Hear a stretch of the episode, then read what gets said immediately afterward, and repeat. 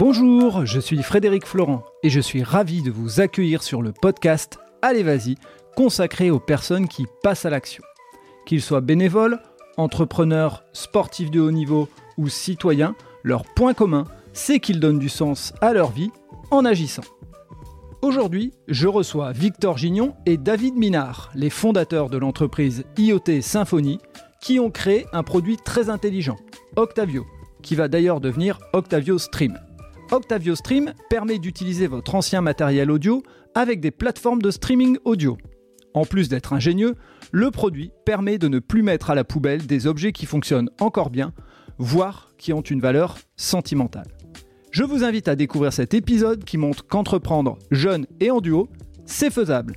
Très bonne écoute à vous eh bien, on est sur le podcast euh, Allez, vas-y, et euh, j'ai eu que quelques mètres euh, à faire pour venir enregistrer ce podcast. C'est plutôt sympa. J'ai descendu deux étages et puis je suis arrivé chez mes voisins à la ruche d'entreprise de Tourcoing.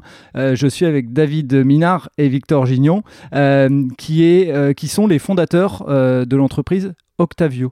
Alors, avant de nous parler d'Octavio, je vais vous laisser me parler de votre parcours. Ah, bonjour à tous, merci Fred pour, pour nous avoir invités sur, euh, sur ce podcast. Alors moi, du coup, je m'appelle Victor Junion, j'ai 24 ans. Alors euh, bon, je suis actuellement sur Lille. J'étais étudiant à Lille, mais je suis originaire de Picardie. Je viens d'Abbeville. Euh, j'ai eu un parcours assez, classique. J'ai fait un bac littéraire dans le lycée de ma ville à Abbeville. Ensuite, je suis parti sur Lille pour mes études en musique, musicologie, où j'ai rencontré David justement. Ensuite, on a eu cette belle idée de lancer Octavio à deux. Et ensuite, on a fait une, dernière année d'études euh, à l'IAE Lille en master d'entrepreneuriat et de management de l'innovation. On a créé la société il y a maintenant deux ans et on continue, on travaille, on développe la société tous les jours euh, depuis ce temps-là. Ok, on reviendra de toute façon sur euh, l'entreprise, mais on va laisser David se présenter et nous parler de son parcours. Donc David Minard, je réside aussi maintenant sur l'île. Je suis pas originaire de Picardie, mais je suis originaire de Bourges, donc dans le centre de la France. Euh, donc euh, ça, ça date d'il y a quelques années. Depuis, j'ai monté, j'ai fait un an sur Reims en licence de musicologie, et ensuite je suis monté sur Lille, là où j'ai rencontré Victor. On a commencé à voilà à devenir amis et à avoir cette idée d'Octavio au fur et à mesure du temps.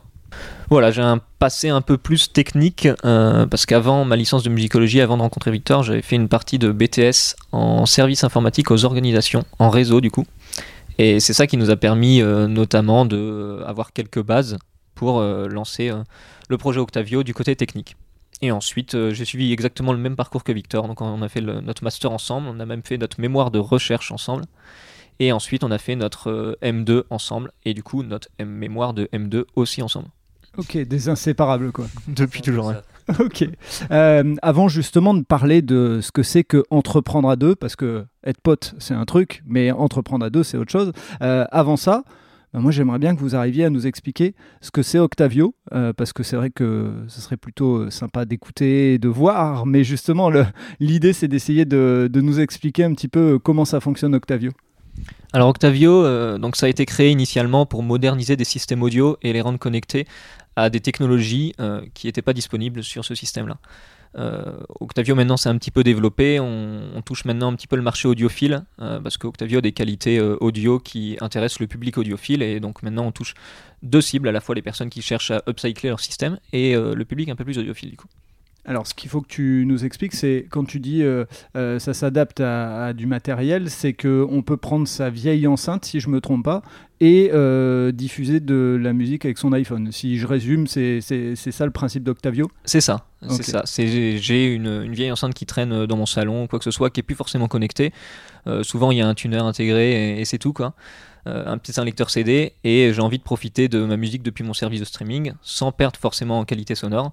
L'idée c'est de venir brancher un Octavio sur ce système-là et de pouvoir diffuser euh, sa musique via son téléphone sur son système audio et sans aucune perte sonore. Et pour ça, Octavio a utilisé une technologie de son en Wi-Fi qui va permettre de diffuser de la musique sans aucune perte sonore parce que le Wi-Fi permet de faire passer beaucoup d'informations audio et du coup de pas compresser le son avant de l'envoyer sur son système. Ok, ça veut dire que cette enceinte, elle se branche euh, par quel type de câble Si on a des spécialistes qui nous écoutent, euh, peut-être que euh, certains comprendront ce que vous allez dire. Alors, elle se, branche avec donc soit un câble analogique, soit un câble optique. Donc, câble optique classique. En analogique, c'est du RCA ou du jack. À partir de là, l'Octavio va être configuré au réseau. Par le biais de l'application mobile Octavio et l'utilisateur va donner donc par exemple ses identifiants de son service de streaming, donc Deezer, Cobos, Tidal, Spotify ou quoi que ce soit, pour pouvoir donner accès à Octavio à sa musique dématérialisée. Ok. Et cette idée, elle vous est venue comment? Bah, Elle nous est venue tout simplement. Enfin, c'est vraiment une, une problématique à laquelle on été confronté avec David. Euh, forcément, étudiant en musique, musicologie, qu'on écoutait pas mal de musique euh, chez nous. On avait des abonnements, services de streaming. On avait chacun des bonnes chaînes IFI, mais en fait, on, on s'en servait plus euh, parce qu'en fait, on pouvait pas les connecter, les utiliser avec notre téléphone, avec notre abonnement Spotify à l'époque. Et du coup, on s'est dit, bah, c'est quand même dommage qu'il n'y ait pas de système qui nous permet de profiter de nos enceintes avec, pour écouter tout simplement de la musique en fait au quotidien, tous les jours. Alors, on a cherché on a vu qu'on n'a rien trouvé en fait. Et on s'est dit, ben, David avait des compétences techniques, on s'est dit, bah, pourquoi pas le faire, se lancer. Et au début, c'est vrai qu'on a lancé ça plus comme un, projet un peu à côté qu'on faisait euh, de notre temps libre. Et on a vu que ça intéressait des personnes. Du coup, voilà euh, l'origine, un problème qu'on a eu, qu'on a essayé de résoudre pour nous. Et on a vu que d'autres personnes l'avaient. Et du coup, on s'est dit, ben, autant le diffuser, la solution, au plus grand nombre. Ok, vous êtes l'exemple typique de ce que disent beaucoup de gens pour lancer un business. Regardez ce qui vous manque et vous pouvez peut-être avoir une, bonne idée business. Donc vous, ça a été le cas. Oui, tout à fait.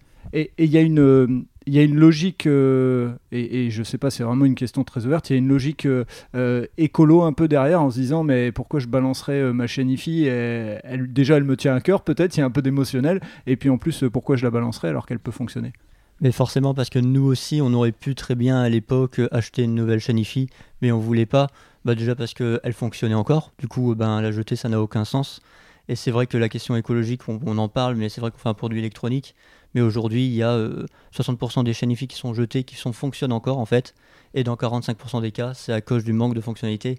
Du coup, c'est quand même un vrai problème, un peu d'obsolescence euh, sur ce marché. Et puis aussi euh, l'attachement aussi euh, très sentimental qu'on peut avoir avec des enceintes qu'on nous a offert, euh, des cadeaux ou quoi. Ok, ouais. Si c'est l'enceinte de la communion ou du, truc, ou c'est le grand-père ou la grand-mère qui a bah, carrément. Bah, typiquement, c'était mon cas. Hein. Moi, l'enceinte qui traînait dans, mon salon, c'est une enceinte que j'ai eue avec ma communion, donc qui date un petit peu, hein, mais pour autant, j'ai pas trouvé de, de, meilleur son. Sûrement parce que je me suis habitué aussi à ce son-là, hein. mais j'ai jamais rien trouvé de mieux et c'était dommage de l'acheter. Ok. Et donc, on a l'idée, on a la genèse de d'où vient le projet comment on fait pour euh, lancer un, truc technique comme ça en France euh, euh, quand on est deux jeunes, on vient de finir ses études il y a du financement à aller chercher, il y a d'autres problématiques, je suppose?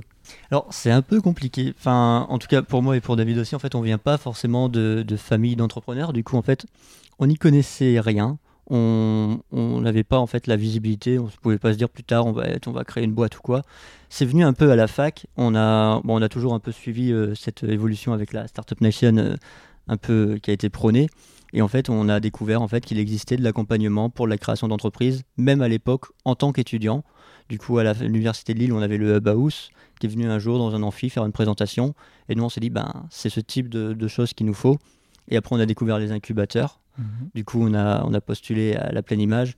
Et après, en fait, une fois qu'on était rentré dans ce réseau-là, qu'on avait ouvert ses portes, bah, on a pu ouvrir encore plus de portes, rencontrer d'autres personnes, d'autres réseaux.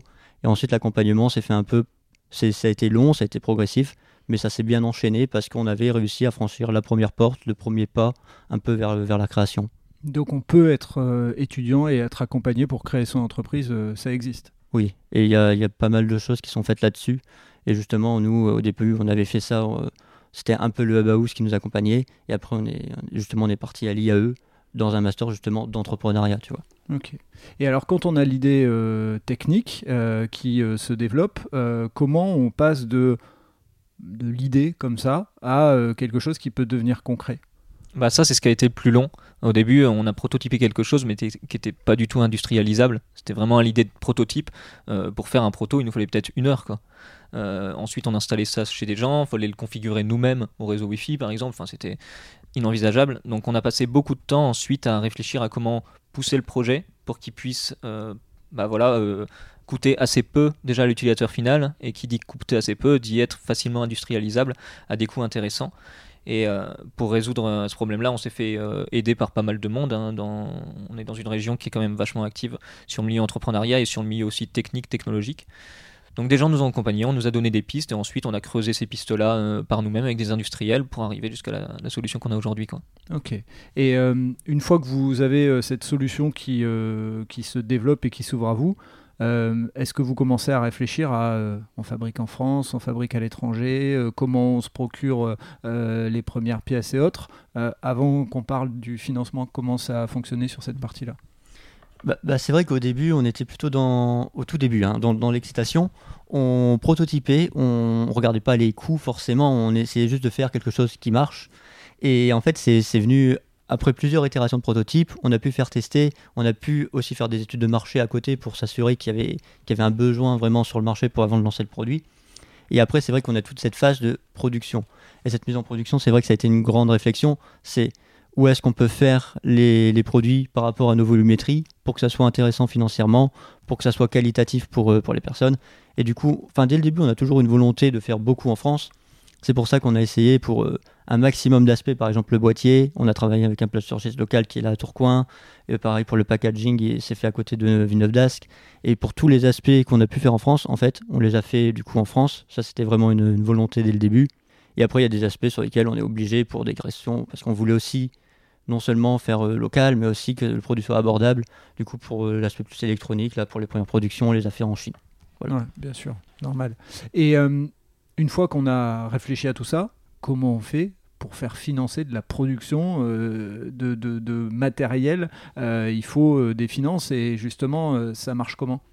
Alors nous, on est allé euh, toquer à la porte de, l'incubateur de pleine image du coup, qui nous a redirigé un petit peu vers des sources de financement possibles. Donc on a la chance d'être dans une, région qui pousse clairement l'entrepreneuriat. Hein.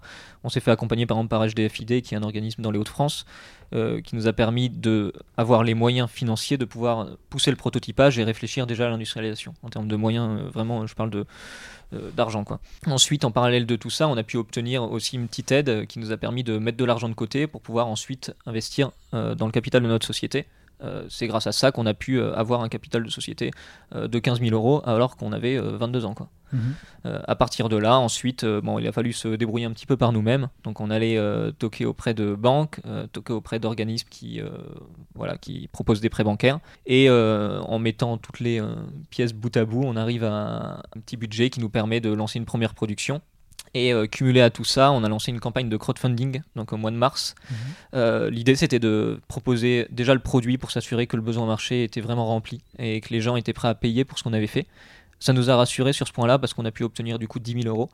Euh, 10 000 euros, c'était une somme énorme pour nous à l'époque. Euh, ça permet de financer beaucoup de choses, euh, mais ça suffit pas bien sûr. Donc c'est en mettant voilà tous ces euh, tous ces sources de financement bout à bout qu'on a pu lancer une première production et du coup organiser des, une première production fin d'année 2020 et pour des livraisons début 2021. Ok. Et donc toute cette partie-là de, de, de, financement, si on devait donner une fourchette, euh, vous avez été chercher à peu près combien, sans rentrer dans les détails, mais pour que d'autres personnes puissent se dire, euh, ok, si je veux lancer, il faut au moins que je puisse aller chercher euh, cette idée-là. Alors nous, au moment de lancer la production, on avait récolté en tout, enfin on avait pu aller chercher des financements de hauteur de 200 000 euros à l'époque. Et bah, c'est ce qu'il faut aujourd'hui pour se lancer sur, sur un marché qui est électronique, parce que c'est vrai qu'on a beaucoup d'investissements euh, d'outillage en fait industriel qui sont amortis sur euh, plusieurs, euh, plusieurs dizaines d'années. Et puis même, il faut avoir des stocks conséquents pour avoir des coûts intéressants par produit. Et du coup, il faut beaucoup investir aussi sur ce niveau-là. Et, question peut-être bête, mais vous avez dû aller voir des fournisseurs en Chine ou vous êtes passé par des intermédiaires? Comment ça s'est passé? Non, on y allait en direct en fait, en essayant de chercher ce qui était possible. Forcément, euh, tout entrepreneur qui euh, se lance aujourd'hui euh, sera contacté par des industriels chinois qui vont lui proposer monts et merveilles. on n'a pas suivi ces pistes-là, on a été chercher, creuser ce qui était euh, déjà durable en termes de solutions, parce que l'objectif c'est pas de se lancer industriel qui nous plante au bout de six mois parce qu'on est trop petit ou quoi que ce soit, c'est trouver des acteurs de confiance qui peuvent nous suivre pendant des années euh, et sur lesquels euh, on, peut bâtir un vrai partenariat. L'objectif c'est de pouvoir continuer pendant longtemps parce qu'on parlait tout à l'heure que le but d'Octavio c'est de moderniser des systèmes audio. notre but c'est clairement pas de rendre notre propre système obsolète, et pour ça, il faut s'assurer d'avoir un industriel qui peut nous suivre pendant une grande paire d'années et pour faire évoluer le produit et s'assurer d'avoir des, pièces détachées, etc. Et donc, sans rentrer dans le secret des dieux, comment on fait pour euh, trouver euh, euh, quelqu'un de confiance alors que ben, on est jeune, on arrive là-bas en Chine et on connaît pas trop, et comme tu le dis, on peut se faire facilement arnaquer. vers qui vous vous êtes tourné? Bah, Nous, on a tout fait à distance. tout par... On ne s'est pas déplacé une seule fois sur le territoire chinois. donc, on a tout fait à distance. On échange avec les gens et on voit si le feeling passe, tout simplement. En fait, c'est l'humain qui prime. On voit si, si on se sent écouté, on voit si on se sent accompagné ou s'ils sont juste là par intérêt on échange au fur et à mesure des semaines et généralement quand l'industriel est toujours en train de dialoguer avec vous alors que ça fait 2-3 mois et que vous n'avez pas lâché un seul centime, c'est que bah il y a peut-être quelque chose c'est qu'il faut peut-être creuser et c'est qu'il est prêt à vous accorder du temps et, de la patience quoi. Et après ça veut pas dire que le premier industriel sera le bon. Euh, nous on a eu l'occasion de changer. Euh, là on fait une petite bascule et euh, on va en faire au fur et à mesure des années sur en tout cas des parties où on peut se permettre de, basculer. Et c'est pas parce que le premier est pas idéal que le deuxième sera pas meilleur. Quoi. Et quand on, quand on est jeune comme ça et qu'on a une grosse somme d'argent devant soi et qu'on doit faire confiance à un industriel euh, qui parle pas notre langue, qui est loin et qu'on n'a jamais vu, euh, c'est quoi le sentiment au moment où on valide et on dit on y va? Je pense que ce qui est important quand on a affaire à d'aussi grosses sommes quand on est jeune, c'est de savoir que cette somme-là, c'est une somme d'entreprise. Il faut surtout pas rattacher. Euh, une aussi grosse somme à un point de vue personnel. Moi, par exemple, c'est quelque chose que j'ai eu tendance à faire beaucoup au début. C'est que quand on commençait à nous dire Ah bah tiens, on peut avoir 15 000 euros. je me disais, mais 15 000 euros dans ma vie, c'est énorme, ça peut changer tellement de choses. Alors qu'on se rend compte que 15 000 euros dans la vie d'une société, bah ça part super vite, en un mois et demi, il n'y a plus rien. Quoi. Mm. Euh, il faut apprendre surtout à se détacher de cette vision-là et se dire que 200 000 euros, ok, dans la vie d'un humain lambda, c'est énorme, ça change une vie, mais dans la vie d'une société, c'est comme disait Victor tout à l'heure, c'est la base si on veut lancer un produit électronique. Et il faut savoir déjà se détacher de ça et ensuite, bah, forcément, réfléchir intelligemment. Euh, mais je pense que ça, ça vient naturellement n'importe quel entrepreneur qui va lancer euh, son projet, c'est son bébé, et son bébé, il va pas euh, le, confier à, n'importe qui, il va pas dilapider le, capital argent de son bébé vers, vers des personnes en qui il n'aurait pas confiance. Quoi. Ok. Et une des questions qui m'est venue avant de vous interviewer, c'est comment on fait quand on arrive dans des banques qui aujourd'hui pour la grande majorité, ne jouent plus vraiment trop le jeu du risque et que vous arrivez tous les deux comment on, enfin, comment on se euh, prépare euh, à aller euh, négocier ce genre de choses? Parce qu'on sait que la première réponse pourrait être vous êtes un peu jeune et je vais pas risquer sur vous. Oui, c'est compliqué, c'est sûr qu'il faut y aller avec un, je vais pas dire un dossier béton, mais il faut réussir à, convaincre. Et c'est vrai qu'aujourd'hui, ben, on est jeune, c'est notre première boîte. On, à l'époque, on n'avait pas encore fait de chiffres. On avait juste simplement, on disait, il faut déjà qu'on ait un produit, en fait, qu'on le prototype, même, même avant de le lancer. Du coup, c'est sûr que on peut pas aller voir euh, n'importe quelle banque. Il faut quelqu'un qui, qui ait une ouverture d'esprit, en fait, qui soit prêt à entendre, qui soit prêt à comprendre l'innovation, avoir la potentielle évolution du business sur plusieurs années. Et c'est là aussi où les incubateurs, la pleine image, nous a mis en relation avec les bonnes banques, parce que sinon on aurait pu aller voir 50 banques et se prendre des refus, comme tu dis. Et après, il y a aussi le, côté humain, je pense, euh, quand la personne nous voit en face, qu'on lui explique bien le projet, elle voit qu'on est motivé, qu'on n'est pas euh, simplement des gens qui ont une idée, qui sont venus Surtout qu'on n'est pas allé voir des banques, si tu veux, un mois après avoir eu l'idée. On avait déjà travaillé pendant un an avant d'aller rechercher les financements. Parce que même si on a créé la société, si tu veux, en octobre 2019, en fait, on est en incubation, on est en incubation dès septembre 2018. Du coup, il y avait quand même pas mal de recul et c'était un projet qui était déjà assez, mature à l'époque.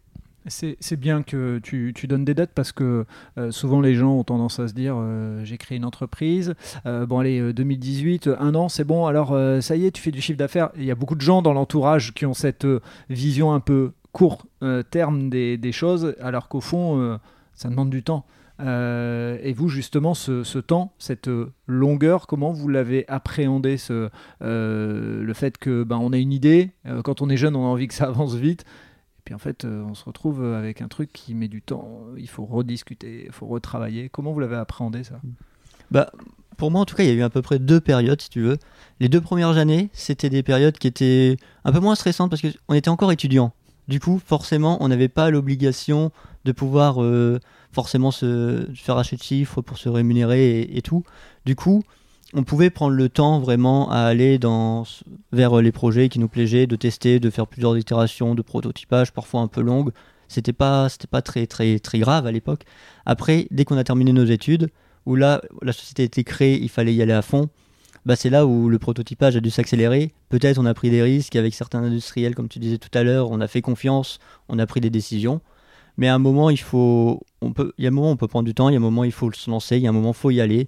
Et c'est bah, un peu comme. Euh, comme tout, hein, si on tente pas, on peut pas savoir si ça peut marcher ou pas. Mais du coup, il y avait une phase où on était un moi j'étais un peu plus confiant, j'étais dans le mode on a le temps. Et là, je suis plus dans une phase où, euh, allez, on y va. Et euh, justement, la question euh, que j'avais soumise tout à l'heure et qui revient, entreprendre à deux, ça se passe comment? C'est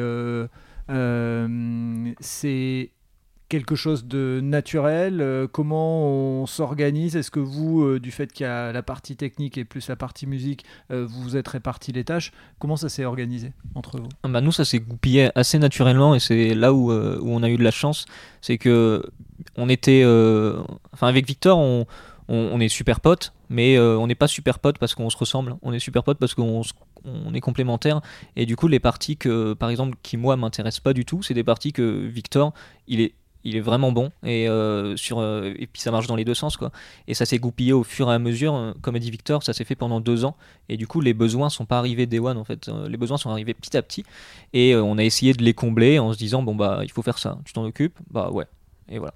Et c'est pour ça que maintenant je me suis retrouvé avec le, chapeau un peu plus technique et par exemple lié au c'est moi qui suis en lien avec la clientèle etc parce que Victor lui préfère avoir la casquette plus de gestion, etc. Il est beaucoup plus à l'aise, beaucoup, il a un tempérament qui est beaucoup plus euh, posé, beaucoup plus réfléchi, beaucoup plus rationnel, beaucoup plus terre à terre. Là où euh, bah, moi c'est un petit peu l'inverse, quoi. J'ai tendance à vite partir dans tous les sens, euh, dynamique mais peut-être des fois un peu trop, et tendance à, vouloir faire tout et rien à la fois. Et on a la chance d'avoir ces deux tempéraments assez bah, opposés en fait, et qui viennent trouver un juste équilibre quand euh, il faut prendre du risque, bah, des fois je suis là un peu à forcer derrière. Et quand euh, on se rend compte que le risque est pas bon à prendre, moi je m'en rends pas compte, mais Victor est là pour, euh, pour freiner, pour stopper un petit peu. Quoi. Ouais, voilà, tout à fait, c'est un peu ça. Et puis même si on, on s'est attribué les rôles de manière de faire ce qui nous plaît le plus, moi j'aurais jamais, j'avais, j'avais pas de base technique à la base, j'aurais pas pu forcément me lancer dedans. Du coup, je fais, je fais aujourd'hui un peu, on fait un peu chacun ce qui nous, ce qui nous plaît le plus, mais on fait aussi un peu forcément, c'est une start-up, tu, sais ce que c'est, c'est une entreprise. Tu es amené à tout faire dans tous les cas. Tu es amené à échanger sur, euh, sur plein de points. Et après, les points que nous, on ne pouvait vraiment pas faire, soit parce que bien sûr, on n'a plus le temps à partir d'un moment, ou soit parce qu'on n'est pas expert, bah, on a essayé de s'accompagner de personnes euh, qui, peuvent le faire avec nous. Et c'est pour ça que maintenant, on n'est on est plus vraiment deux, on est une équipe et on est tous ensemble à avancer euh, pour la boîte. Et justement, vous êtes une équipe, il y a combien de personnes qui travaillent avec vous en direct chez Octavio Alors actuellement on est 6.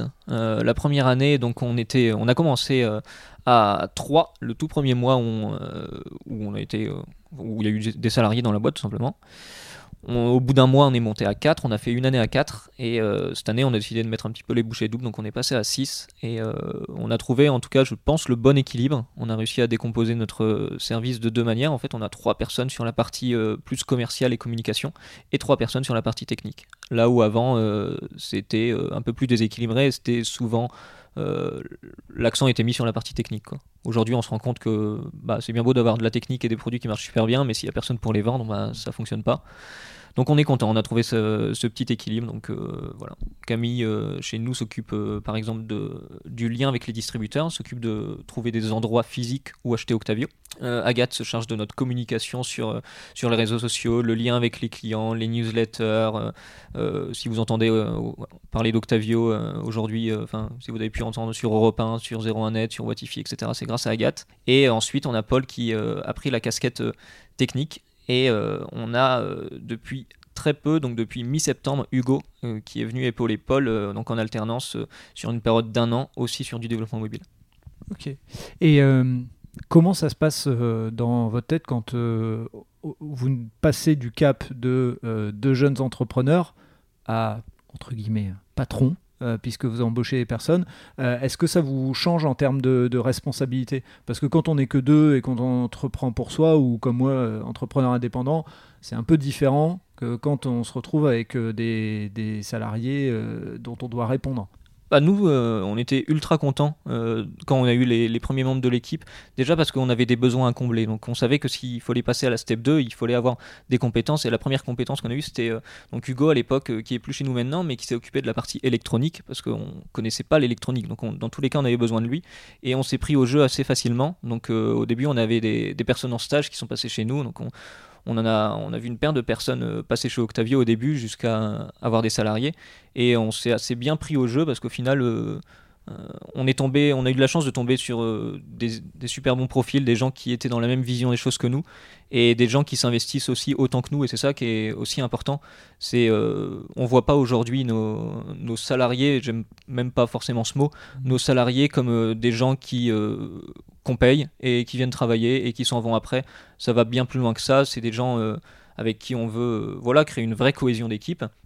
Euh, qui puissent donner leur avis, qui puissent participer à l'évolution, euh, pas forcément de la boîte, mais du projet de manière générale, qui voient ça comme, euh, voilà, on est tous dans, un bateau, on est tous...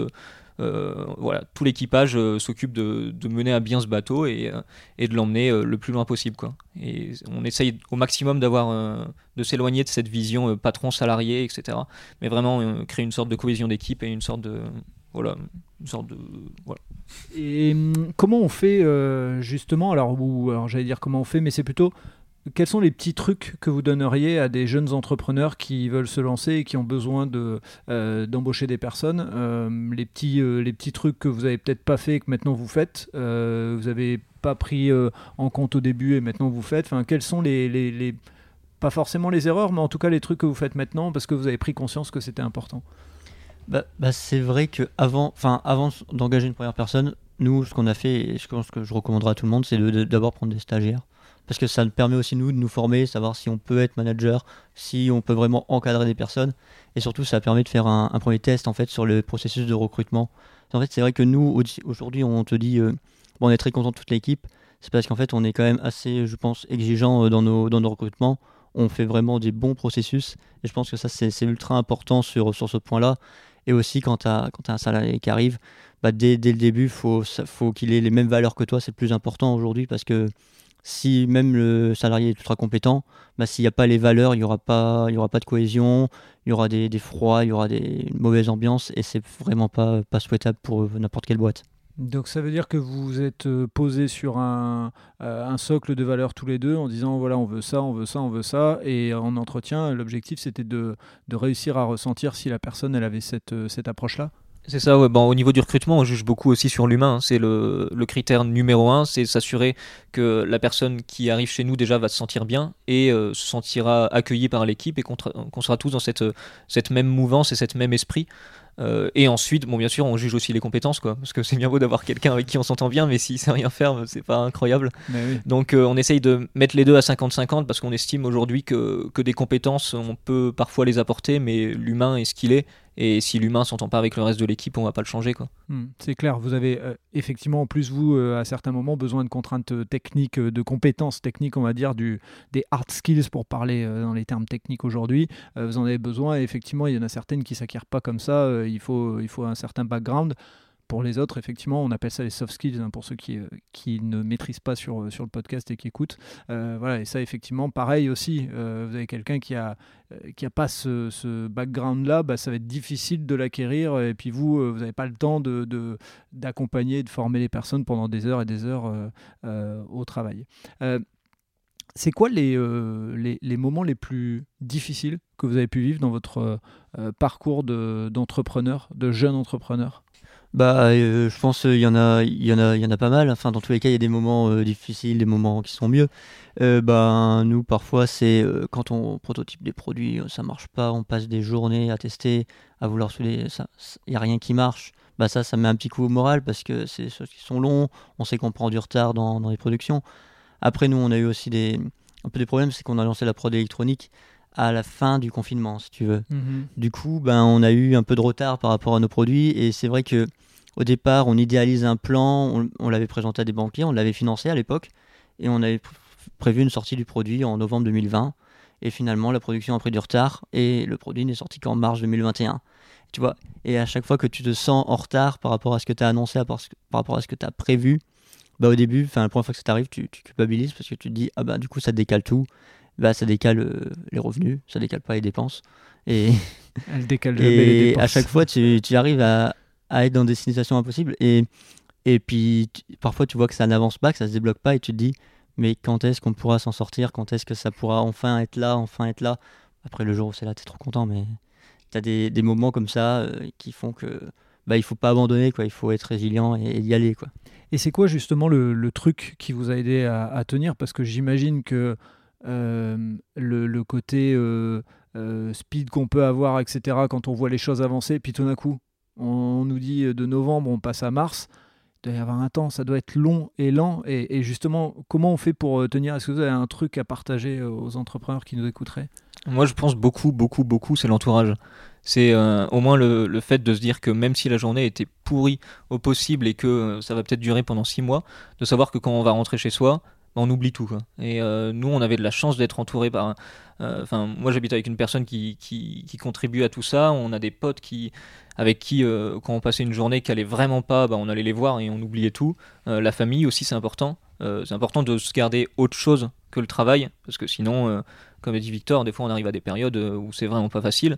Et je crois que le milieu entrepreneurial, il n'y a pas un seul moment où c'est facile, ou un seul moment où on se dit Ah bah tiens, aujourd'hui, il n'y a pas de problème. typiquement, dernièrement, euh, au mois de mars, euh, le gros problème qu'on avait, c'était qu'on on était super content, on avait conçu le produit qu'on voulait. Et là, on lance et on s'imagine faire des ventes de malade mental. On se dit On va écouler, euh, allez, peut-être 200 ce mois-ci, quoi. Et là, on, on, lance les ventes, on attend devant le PC, on voit qu'il n'y a rien, quoi. et on attend, les semaines passent, et euh, on est venu à un point où euh, on était fou de joie quand on avait fait une vente dans la semaine, quoi. Et euh, voilà, c'est une époque qui est un petit peu révolue, heureusement, aujourd'hui. Mais à l'époque, par exemple, notre problème, c'était de vendre, c'était de, trouver à vendre. Et il y a toujours des problèmes, genre maintenant le problème c'est qu'aujourd'hui Octavio se vend bien et notre problème aujourd'hui c'est que ça se vend peut-être des fois trop bien. Aujourd'hui on arrive des fois à des moments où on est à court de stock.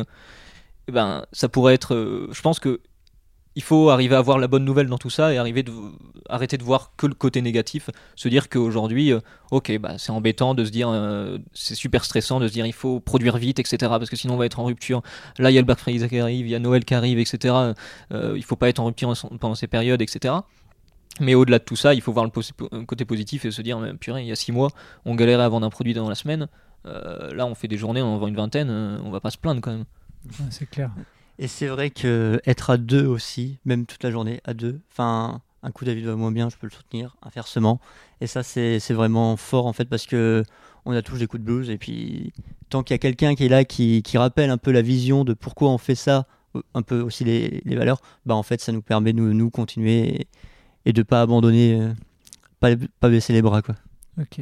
Et il y a des perspectives particulières de, nouveaux développements dont vous pouvez parler, parce que je me doute qu'il y a des trucs, vous n'allez pas euh, tout balancer ici au podcast, même si encore une fois on enregistre là euh, à une période et il sera diffusé un petit peu plus loin, mais euh, est-ce qu'il y a des projets de développement, sans rentrer dans les détails, que, dont vous pouvez parler?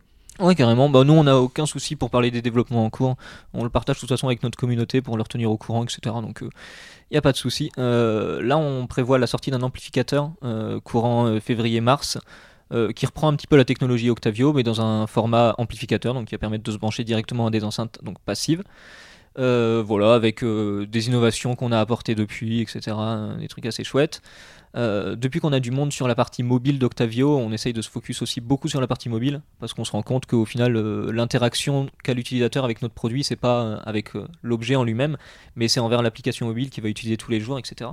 Et du coup, on souhaite y apporter le plus grand soin possible et que l'utilisateur euh, se sente à l'aise quand il, utilise son système. Que euh, voilà, que aujourd'hui, on a des clients qui ont la vingtaine ou on a des clients qui ont la soixantaine et on veut que tout le monde puisse s'y retrouver, que le soixantenaire puisse euh, contrôler ça et, comprenne facilement comment ça va fonctionner et que le vingtenaire ait l'impression de se retrouver dans son application Spotify quand il ouvre l'application Octavio. Que ça soit aussi bien fait et aussi intuitif. Et ensuite, on travaille aussi sur, sur plein de projets, des intégrations de la techno Octavio dans des constructeurs d'enceintes. Donc, euh, bon, malheureusement, là, je peux pas dire les noms parce que euh, j'ai pas forcément l'accord de mhm. tout le monde. Bien sûr. Mais euh, voilà, l'idée, c'est de pousser la techno sur des produits qu'on trouve chouettes et qu'on a envie de soutenir et pour les rendre compatibles à notre, notre écosystème. Quoi. Ok. Et en termes de pilotage maintenant euh, économique, est-ce que vous vous sentez euh, serein par rapport à tout ce que vous avez emprunté aux banques et, et, ou alors vous êtes encore dans une phase où il faut un, deuxième coup de collier entre guillemets au, développement? Bah, on se sent serein par rapport à, nos, projets initiaux qui sont en fait euh, qui, qui, qui, restent les mêmes, hein, qui restent on parlait de développer un amplificateur, en fait c'est développer vraiment un écosystème avec plusieurs produits dans la gamme. Nous, le fait d'avoir plusieurs produits, tu l'imagines, ça permet aussi de vendre plus de produits. et aussi, là, on, on s'est concentré vraiment sur le marché français. On va pouvoir aussi s'élargir au marché européen. Du coup, on a, on a pas mal de développement devant nous. forcément, pour les, pour les financer, on a, on a des besoins en financement qui, un peu au début, je pense qu'ils sont toujours là en fait, histoire d'attendre euh, d'atteindre un certain seuil, une certaine volumétrie. Et puis même, histoire, euh, nous, par exemple, on te parle qu'on a plus de, qu'on vend beaucoup, du coup, il n'y a plus de stock, mais le stock, faut l'avancer pour, euh, pour produire plus et pour pouvoir vendre encore plus. Du coup, on, va, on a encore besoin là d'un financement. Et après, normalement, on, sera une structure rentable, sans, sans, avoir besoin non plus d'injecter tout le temps de, l'argent. On, peut espérer croître de cette manière-là. Donc si euh, j'écoute le podcast et je suis un business angel et j'ai envie d'investir dans un truc euh, qui me plaît, euh, les personnes peuvent encore taper à votre porte, il n'est pas trop tard, ils peuvent, ils, peuvent venir voir un petit peu Tout dépend de la date de sortie du podcast, j'en souviens plus. Ah, alors pour, pour, pour, ne rien trahir, on est plutôt vers fin janvier. Ok. ah bah ça va être un peu tard. Eh ben, s'il reste de la place, dépêchez-vous. Et euh, bah, qu'est-ce qu'on peut vous souhaiter? Euh, On arrive vers la fin d'année, là, c'est euh, la liste au Père Noël. Qu'est-ce qu'on peut vous souhaiter? Bah, D'ajouter des Octavio sur la liste du Père Noël, de les faire livrer en bas du sapin, d'acheter des amplificateurs parce qu'ils sont en précommande. Et sinon, bah, je sais pas, que l'aventure se continue comme elle est maintenant, qu'elle devienne de plus en plus intéressante parce que, voilà, c'est toujours plaisant de il y a deux ans, jamais on aurait imaginé participer à un podcast ou passer chez Europe 1 euh, du haut de nos 20, 22 euh, et 23 ans.